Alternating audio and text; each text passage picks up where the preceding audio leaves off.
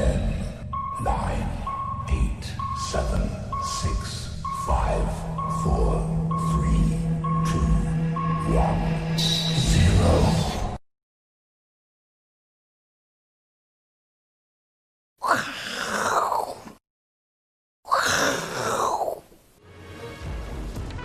欢迎收看，我是金钱豹，带你了解金钱背后的故事。我是大 K 曾焕文。首先欢迎三位现场与谈嘉宾，第一位呢是季鸿仁季老师，第二位是万宝周刊的总编辑郑贤哥，第三位是阿司匹林。好，我们看到美国股市呢，昨天拉尾盘哦，这个川普非常开心呢，又发了一个推特庆祝呢，纳斯达克再度创下历史新高。所以呢，川普呢还是非常在乎在乎美国股市的一个表现。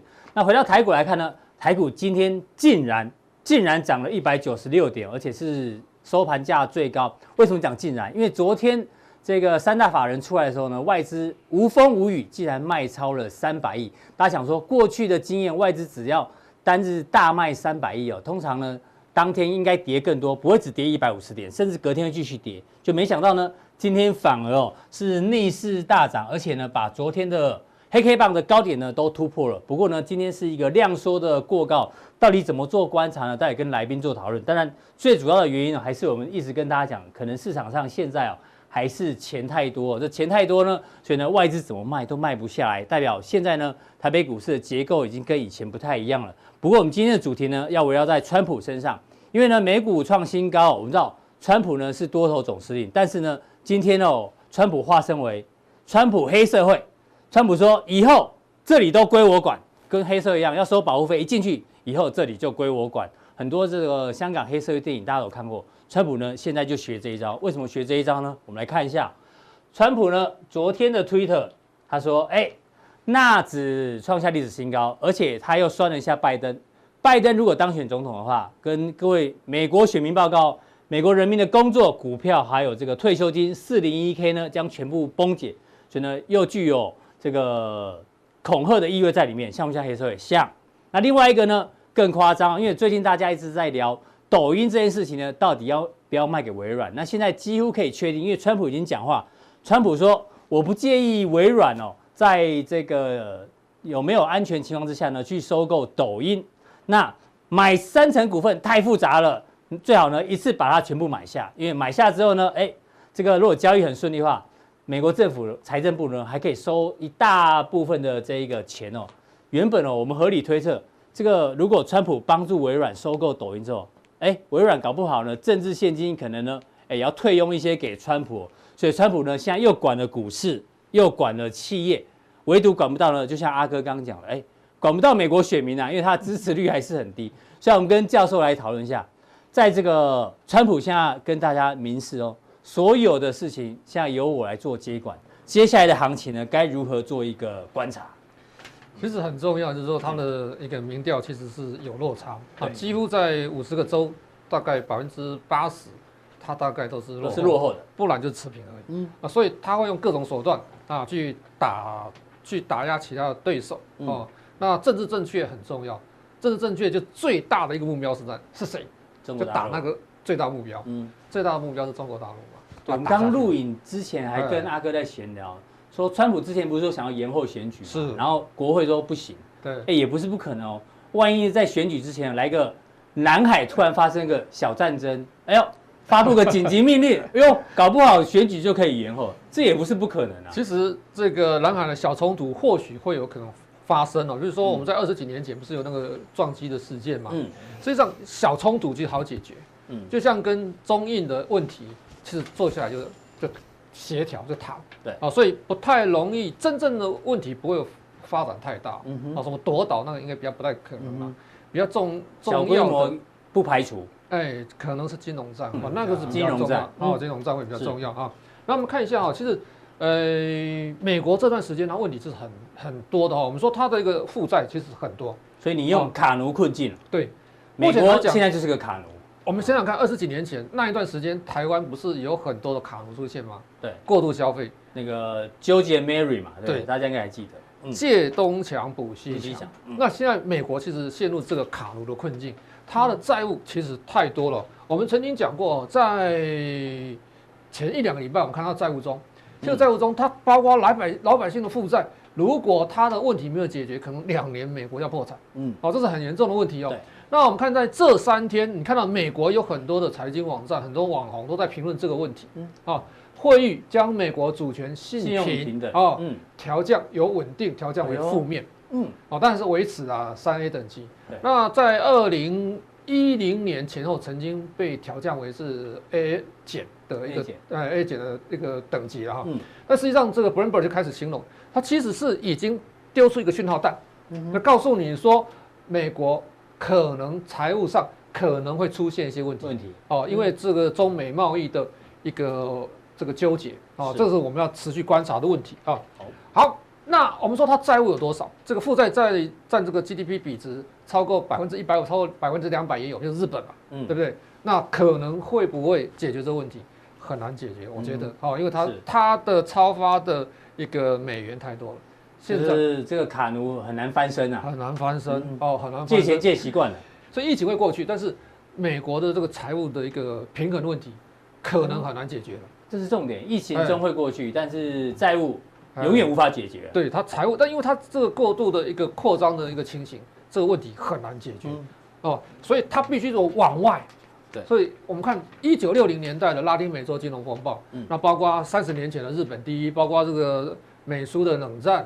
哦，包括什么亚洲金融风暴，包括你看到的欧债问题，嗯，都是美国把自身问题丢出去，嗯，然后从国外面掠夺资产回到美国去，是哦。那现在它其实能够掠夺的大的韭菜剩下中国大陆，嗯哼。那所以你看中国大陆说 RCEP 哦，东协加三加五或加多少，或或是中日韩的一个自由贸易协定要签的时候。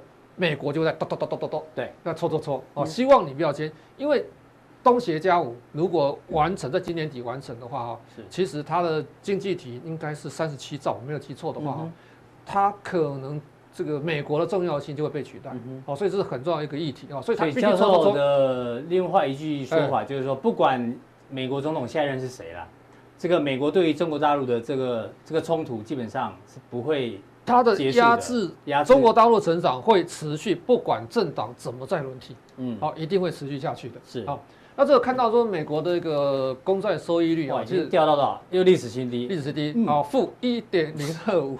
对，所以这个是很严重的问题，很麻烦的问题啊，怎么解决？那会逼得一些钱会跑到哪里去？就是跑到股市了，股市啊，有息资产啊，对啊，所以这是我们肯定去注意的问题。好。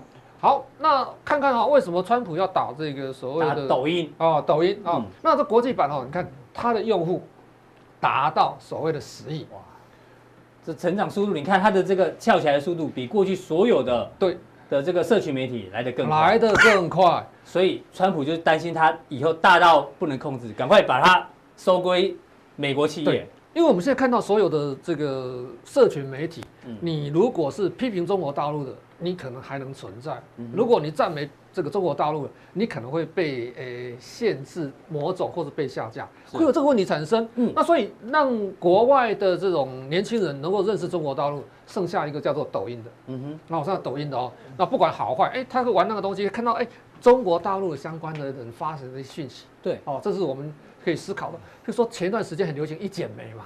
然后对对，老外很流行那个唱，就从抖音开始的，哎，对对，好，那我们看一下哦，抖音最厉害就十秒钟就可以催眠 催眠那个阅读者，对啊，那我看抖音全球累计这个下载数量二十亿，对，哦，年轻人大概都有了啊，嗯，那它的活跃的用户数已经达到八亿，哦，在同类 APP 中大概只有三个能够跟它比拟，是，但是。实际上，因为它的时间很很短，我们说达到十亿哦，它窜起速度最快，十亿用户，嗯，呃，好像这个脸书好像花了八年时间哦，其他大概都花了这个五六年、八年、十年，但是抖音三年多，哎呦，三年多哦，下面是年嘛，对对，三年多就达到十亿用户，对，所以为什么这个一个是它是中国企业啊，一个它赚钱的，它不能让这个。这个社群媒体能够占据五眼联盟的这个份额，哦，对啊，万一抖音以后再走下去，以后 IPO 之后啊，它圈圈了更多钱之后，美国要买它还买不下来，买不下来，趁现在对。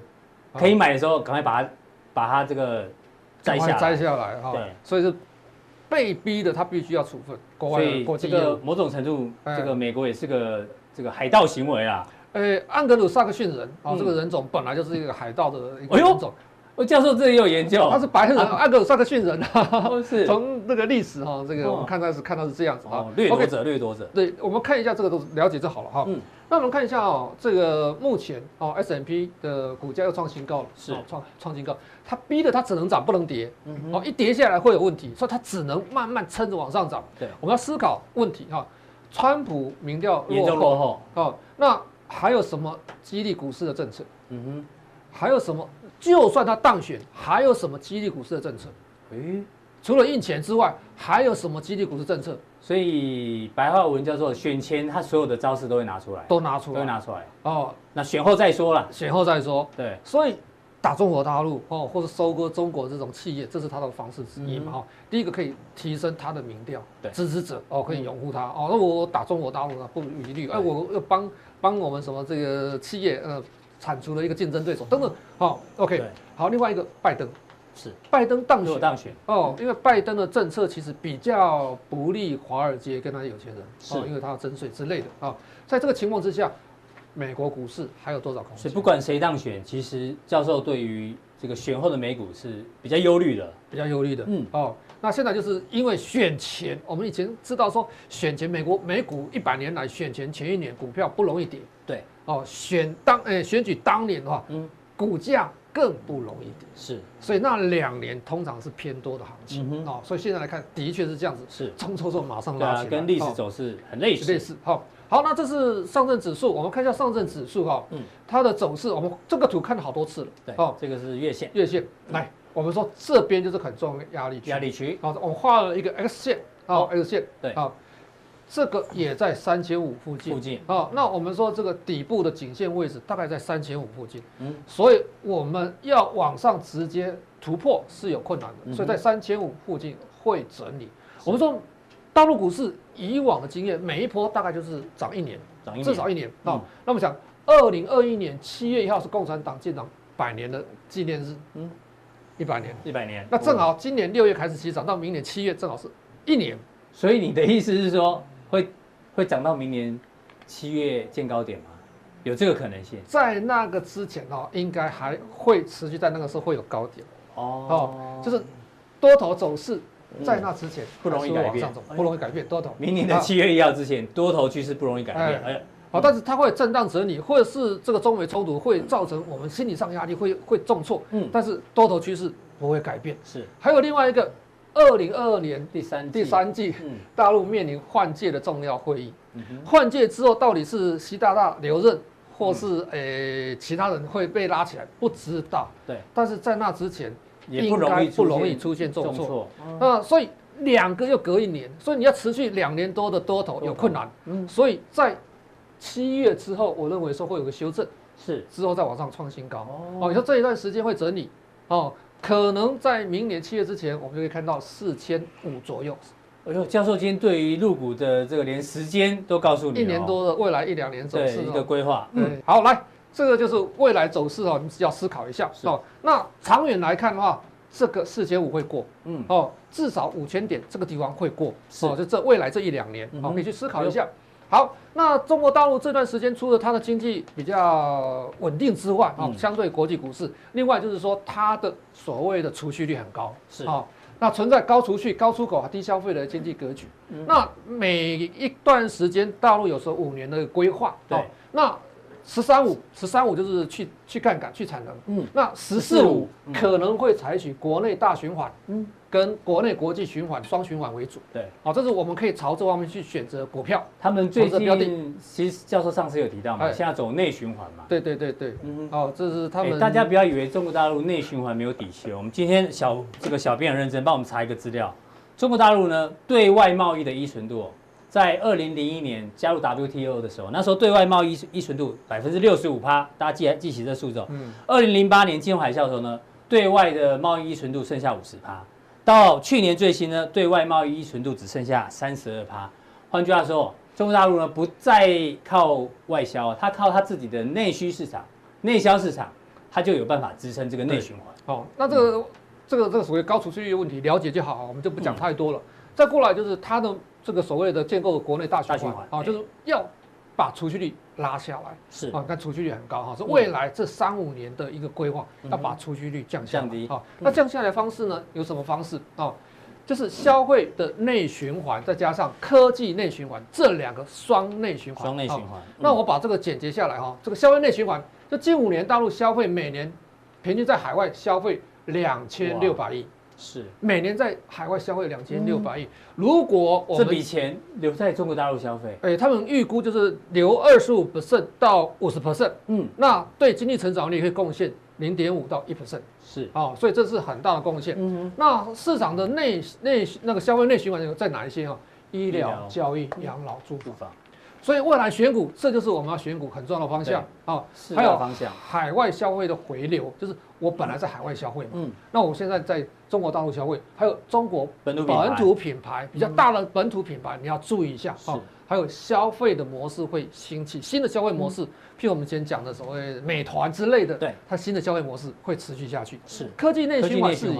这个新基建为基础，啊，这基础建设，啊，再过来就数字经济为核心内容，嗯，啊，包括我们的一个产业数字化，还有这个数字产业化，哈，就连接五 G 为主，对对，连接五 G，哈，它是一个代表，哈，对，那发展所谓大智物移云，哦，这五个字，大呃大数据、人工智能，对对对，互联网、移动互联网，对，云计算，啊，这是科技内循环，所以我们在未来这一两年，我们的选股资产配置。配置的方向，科技为攻，攻消费打底。嗯，所以我们说半导体啊，哦，我们这个类似晶圆代工啊，这些还有消费，消费哦，还有医疗生机，这是属于消费。哦，再过来周期，周期我们那个这个古野的股票，对，今天又涨停，早上又涨停了。所以等一下我们这个选股的时候，我们再找一档新的这个所谓景气循环股来看看。好，非常谢谢教授的一个分析，我把入股未来一两年的这个高低点，我都做一个时间上的规划，同时呢。相关的族群哦，大家要记住。那当然，直接的个股呢，可以锁定我们的加强店。好，今天的来宾呢，刚好一个是教授，一个是总编辑，一个是数学天才阿哥。所以呢，我们今天要帮大家考一个题目。这题目答错的话呢，很丢脸哦，你就不是一个好公民。这是国三公民的这个题库，而且这次很认真。选择题比较简单。俗话说，砍头的生意有人做，赔钱的生意没人做。这一句话可以判断，生产者从事生产行为最主要的目的是因应下列何者：一、满足消费者的需求；二、追求理想；三、造福乡里，回馈社会；四、获取利润。好，这个国三的公民题哦，答对才是好公民哦。教授先选一个 A、B、C、D，怕选错了。为了赚钱、啊嗯、为了赚钱，D，获取利润。好。郑贤哥，总编辑，跟着教授走，对，然后 糟糕，我们应该匿匿名投票，对，数学天才。这个如果是财经，大概就是四啊，但是他是公民嘛，对不对？对啊，公民是要写西造福乡里，回馈社会，才是一个好公民，对不对？阿哥选西啊，没有追求理想也不错啊。啊，对，前是前面三个都是好公民，对不对？对，满足消费者的需求啊。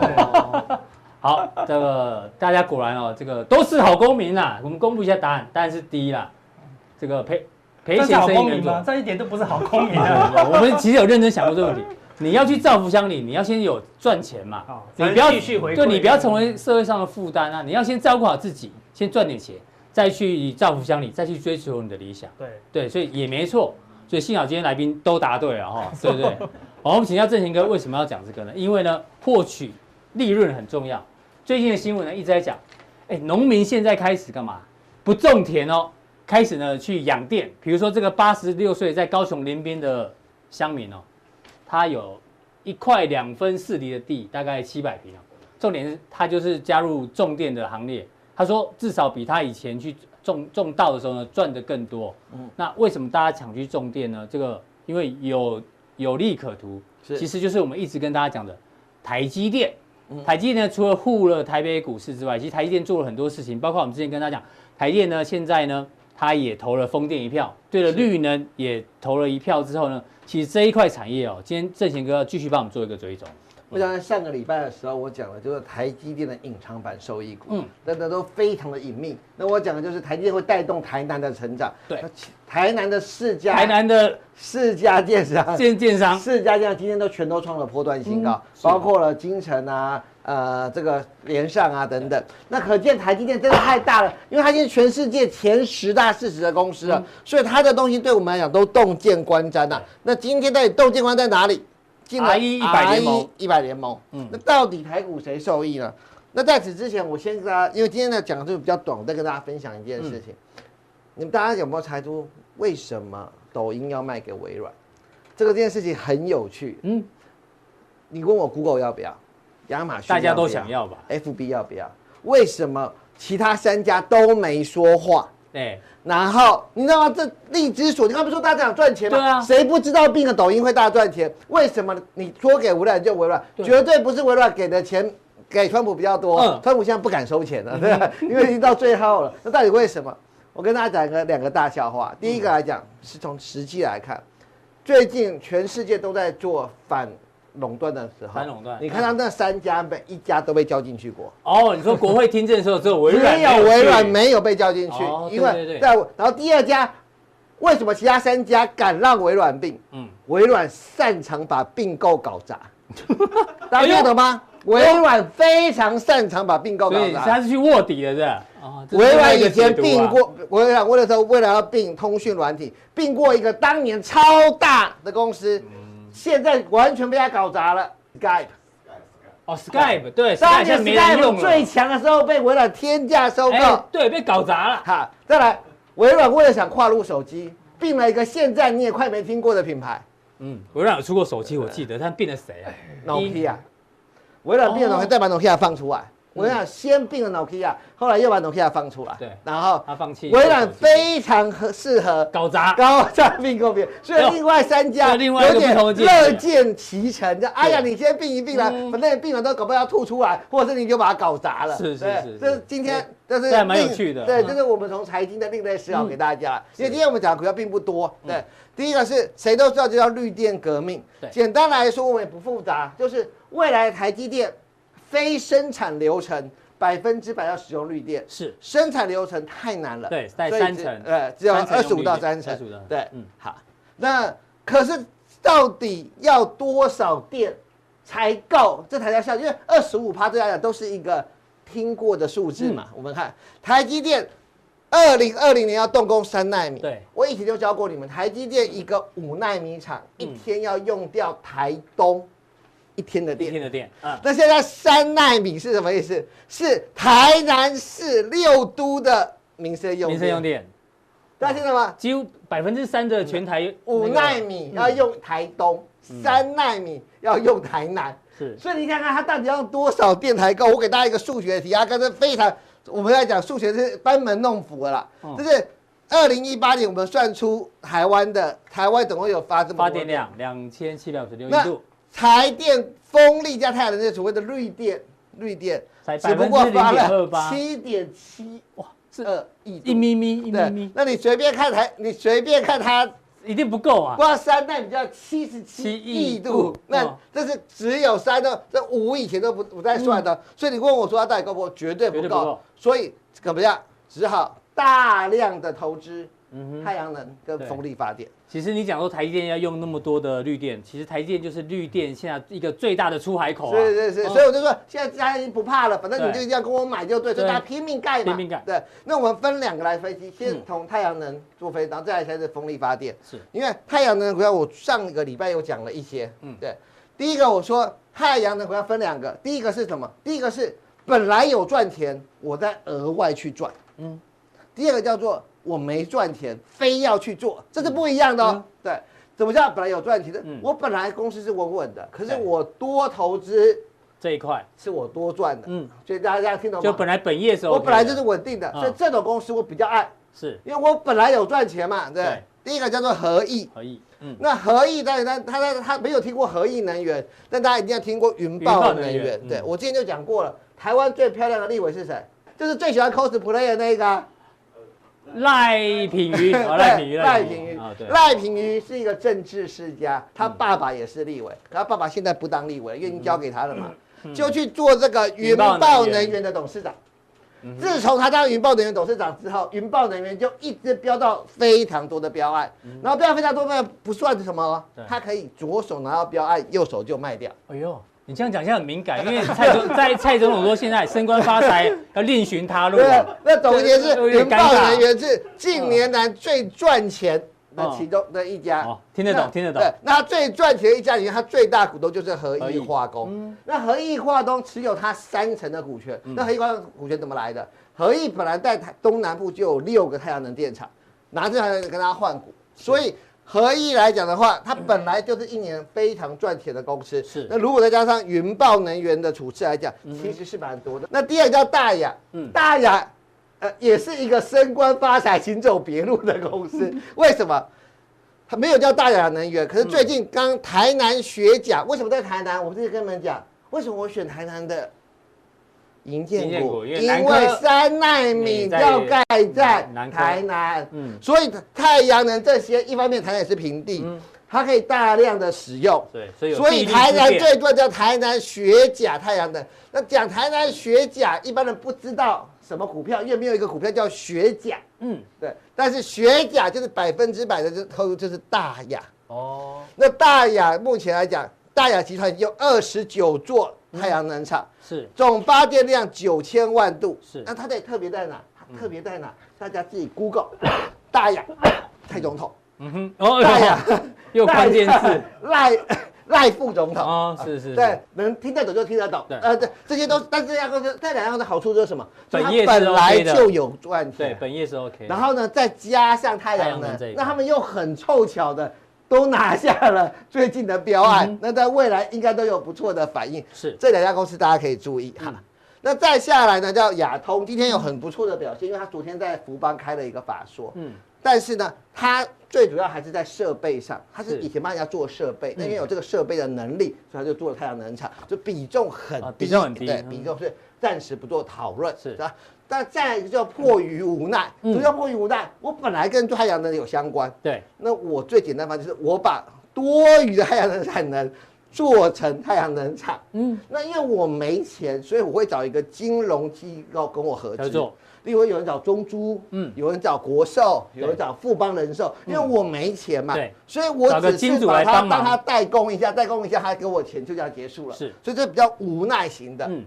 无奈型里面只有一家不无奈，叫安吉。安吉，嗯，因为它最主要是做模组，它不是做电池，它模组本来就赚钱，所以它是目前讲现行最好的一家。不过我也提醒大家，它目前讲本益比已经不低了，所以就大家会在这边做高档的一个整理。是，那无奈的就更不用讲了，这个无奈元晶，元晶目前的股价是绝对是超涨的。嗯，对，那。这种被迫的我都不是很赞成。那这个硕和，硕和就此集团要小心啊。嗯，就是国硕跟硕和，这个这两集团要真的要相对讲会要比较小心一点点。对，好，然后再下来是新晶。嗯，这欣晶更不用讲了，这只是号称自己有做太阳能，然后股价就飙上去了。那我只是在我们对，所以我在这边跟大家讲，就是本来没有做太阳能的。那它跨入了，就叫加分。对，有做太阳能的，本来在底部区，我们在技术面可以跟它抢个段。可是现在你都看到了，它都已经不是在底部区了。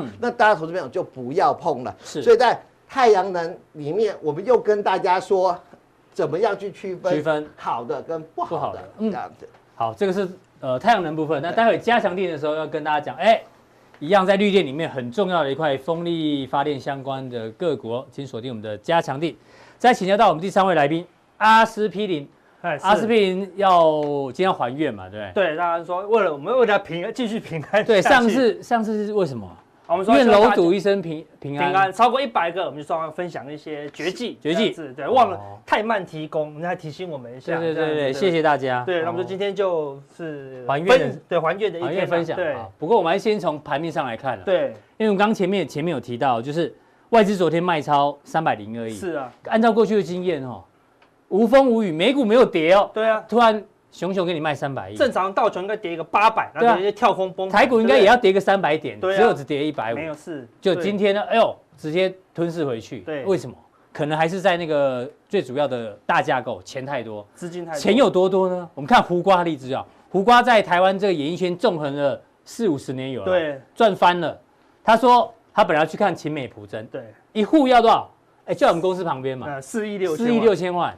然后他还跟房东说：“你是在跟我开玩笑吗？谁买得起啊？”对，就他还没去看，过两天房东说对不起，瓜哥，四亿六千万这户卖掉了，已经卖掉了，太夸张，太夸张。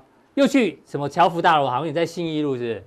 信义路一亿两千万，礼拜天要去看哦。就拍卖掉了，前一天又卖掉了，哎呦，不是不是四千六百万呢，不是一千两百万呢，对。不对？四亿六千万，所以你就知道钱多多啊。这个房子呢，你不买一下就被人买，对别人销售一空，毫无空房，你知道吗？多夸张！你看央行现在的这个定存利率。利率已经探了新低，但这个烂头寸太多，央行要拿一点钱回来，这钱太多，资金真的太多，因为利率太低了，对不对？那最近的行情。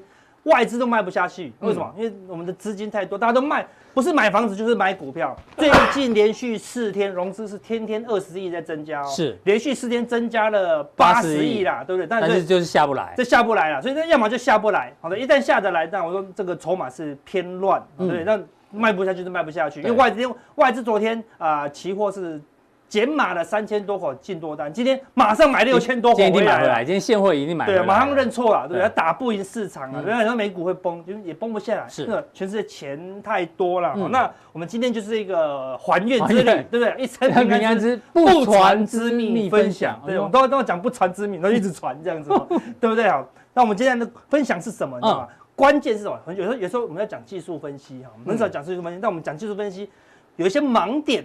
那盲点就是有时候准，有时候不准，对不对？这种最麻烦，最麻烦的，我们今天来破解这个事情啊。那么今天举个例，哈，技术分析有说谱顺目标，对不对？尤其是 K D 指标，嗯，所有人都爱用 K D 指标，蛮爱用的。所有那个画面都有 K D 指标，但几个人会用？几个人可以靠 K D 指标赚钱？很少，嗯，对不对？他只有 K 只靠 K D 能够赚钱嘛？因为你说 K D 来到高档超卖，应该要卖出啊。教科书这样写的，但是如果高档钝化，反而会进入喷出。哎，啊，到底是要卖还是要喷出，对不对？那之后就加一句不负责任的话，像极了爱情。最近这句话看到腻了，你知道吗？对啊，我很后悔我们那天做那个主题，知道吗？对啊，大家都在用。对，我们做了梗，不能跟人家一样。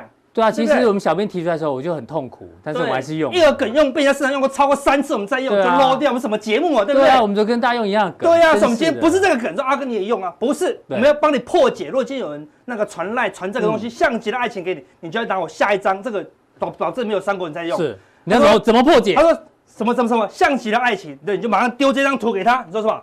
哎，爱你去死的爱，你懂吗？像极了爱情。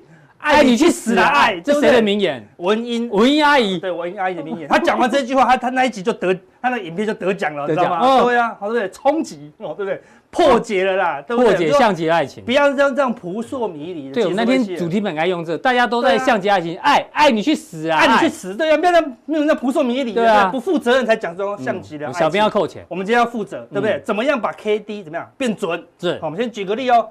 K D 是台积电 K D，嗯，对不对哦？黄金交叉到底五亿啊不啊？对不对？你说啊，我学 K D 交叉了，我来做台积电。就你看哦，台积电这一次 K D 交叉有 K D 黄金交叉都是红色区块哦，对不对？哦，你这边有哦，这边有。对 K D 黄金交叉的时间哦，对，哎，这次买，哎，有赚一点哦，对不对？有赚这一段哦。但是看到这个地方黄金交叉，哎，我去买卖掉，哎，亏钱。嗯，黄金交叉去买卖掉又亏钱，因为掉下来才死亡交叉嘛，对不对？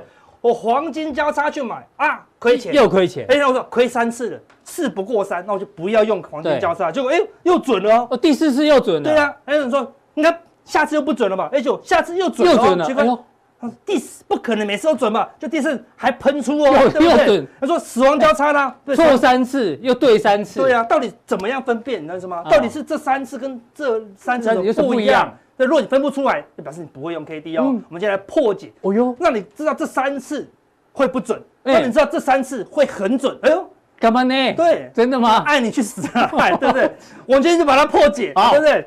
关键就是你不会用 K D 啦，对不对？哦、因为没有，因为你你因为有时候有我们用 K D 不准，嗯，啊我们就看均线，那、啊、均线不准，你就看外资，是吧？不能再看乱看，要要看一看一个东西，要看透。发明 K D 的人啊。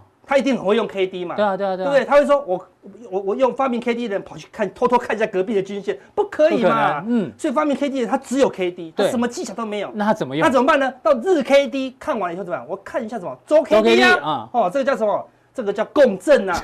哦，好晕哦，共振效应，对不对？就是说敲个这，嗯，对不对？那如果你同时也敲另外一个，当它的音波一样的时候，声音就哇就很大声喽。你说两个音叉同时敲下去，对，同时敲下去，那个音频一旦共振，音频就很大声，更大声。共振就是说，那个不同的情况下，如果同时都涨，比如说。如果太阳能只涨一两档，嗯，可能其他档就涨不动哦。如果大家都涨，哇，气势就比较强，不一样喽，对不对？所以说那是共振效应啊，是由不同的地方同时都发出一样的讯号，嗯，那讯号就会比较准哦。哦，大概懂你的意思。所以我在找不同的 K D，如果不同的 K D 都有一样的讯号，哎，那这 K D 准准确度这样就大大提高了啦，对不对？那我们来举个例哦，我们看。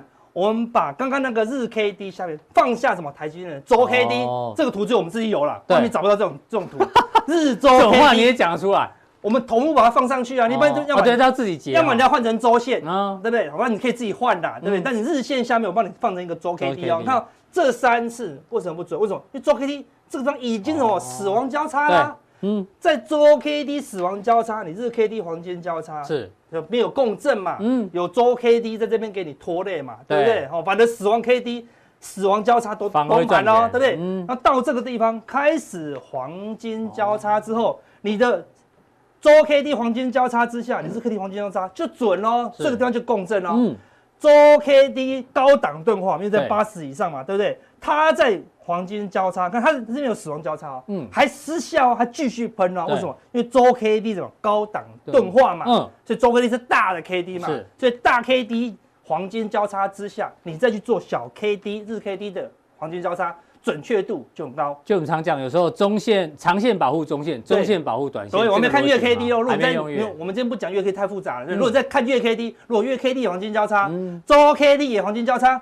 你这是 K D 黄金交叉就稳居稳赚的喽，的几率就更高了，对不对？好，终于终于破解了。那我们说，所以在周 K D 黄金交叉的情况下，日 K D 黄金交叉，我们要给一个名词喽，叫什么？叫天堂金叉哦，天堂金叉，对，一般的金叉不准啊。哦，你看说多一个名词啊。你看，免费教你，就是老师老师在教黄金交叉的时候，你就说老师有没有听过天堂金叉？我说哎，没听过 啊，老师不懂 K D 啦，就看一下我们这一集好不好？是免费的。我们通常这个是都是开三千六到三万六哦，摊掉啊，摊掉啊。如果你觉得这有用，你回去做股。我很怕你今天讲的这一集，大家又祝楼主一生平安，下次你又要。这是门槛要高一点，要五百个，要五百个，五百个愿楼主一生平安。这不能这样，每次都靠 靠靠打计划。如果你回去用赚钱，抖内抖内我们啊，抖内超过一定的金额，对不对？我们办现场说明会都没问题，对不对？不能只靠平安。对啊，不能靠平安，我们要吃饭啊。对啊，扣皮贴上而已，这样也不行。对啊，不能扣皮贴上。我们开门做生意也是要钱。对，所以这要叫天堂金叉，学会一招喽，对不对？说金叉不买，要天堂金叉才买。那我现在重点来喽，这台积电喽，嗯。周 K D 怎么样？交叉往下，已经死亡交叉了。嗯，然后呢，日 K D 也死亡交叉，所以目前怎么样？要谨慎一些啦，对不对？看起来没并没有办法那么乐观了。所以除非它在整理一下，往上让周 K D 再往上凹，好，对，那再有机会了，对。所以这个叫做垂直共振哦，垂直共振对。看它是日周月，好，对不对？好，垂直共振，所以共振有两种。哎呦，我多送你一个共振，还有水平共振哎。垂直共振就是一档股票的不同周期，对，日 K D、周 K D、月 K D 的共振。他说。再给你更准一点，嗯，好，这样还不够准吗？已经好准了呢，再补一个，已经很想下单了，对不对？再补一个水平共振，就不同商品之间的共振哦。比如说，呃，友达往上，嗯，群创也往上，就水平共振，不同的商品，对不对？那如果说美国也往上，欧洲也往上，亚洲也往上，哇，那赚钱几率就更高了哟。垂直加水平，就水平嘛，对，同类型的嘛，对不对？如果全世界都往上，那就一定往上了，对不对？那我们看一下，那我们把一个。全球 K D 统计表给大家看一下，什么状况？全部的 K D 啊，好，这全部 K D 怎么看呢？嗯，就说日 K、周 K、月 K，全球的垂直共振、水平共振都给你看喽。嗯，它只要是绿红色的，就是黄金交叉；绿色就是还死亡交叉，就 K D 比 K 比较小嘛，对不对？那如果是深绿色，就有一个框框的，对不对？它表示说什么？它是低于二十的，低于二十。那如果是红色的，就高于八十的，是钝化的啦。所以看一下哦，美股现在是比较强的啦，对不对？尤其是什么？费半。费半是全那个垂直共振最强的，日周月全部钝化，所以半导半导体现在最强啊，对，跌不跌不下来了。纳指也纳指也差不多，纳指也蛮强的，对，还有月跟周都很强哦，对，然后它是日，而且是黄金交叉，所以最强的就是纳指跟费费半。好，但是你看目前弱，欧洲。欧洲看这么弱，它的月几乎都是死亡交叉，嗯，周也全面死亡交叉，然后日呢是低档钝化哦，都二十以下，所以现在欧股是。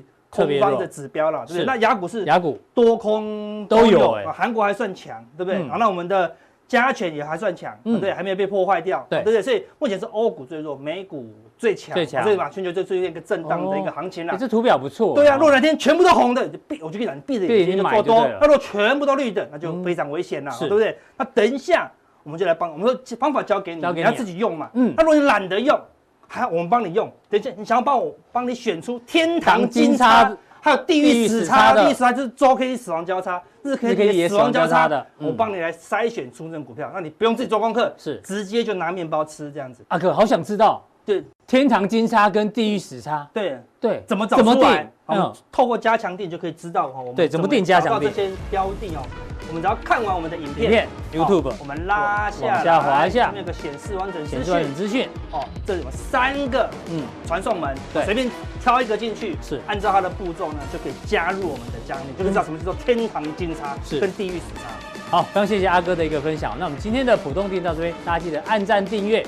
那待会更重要的加强力马上为您送上。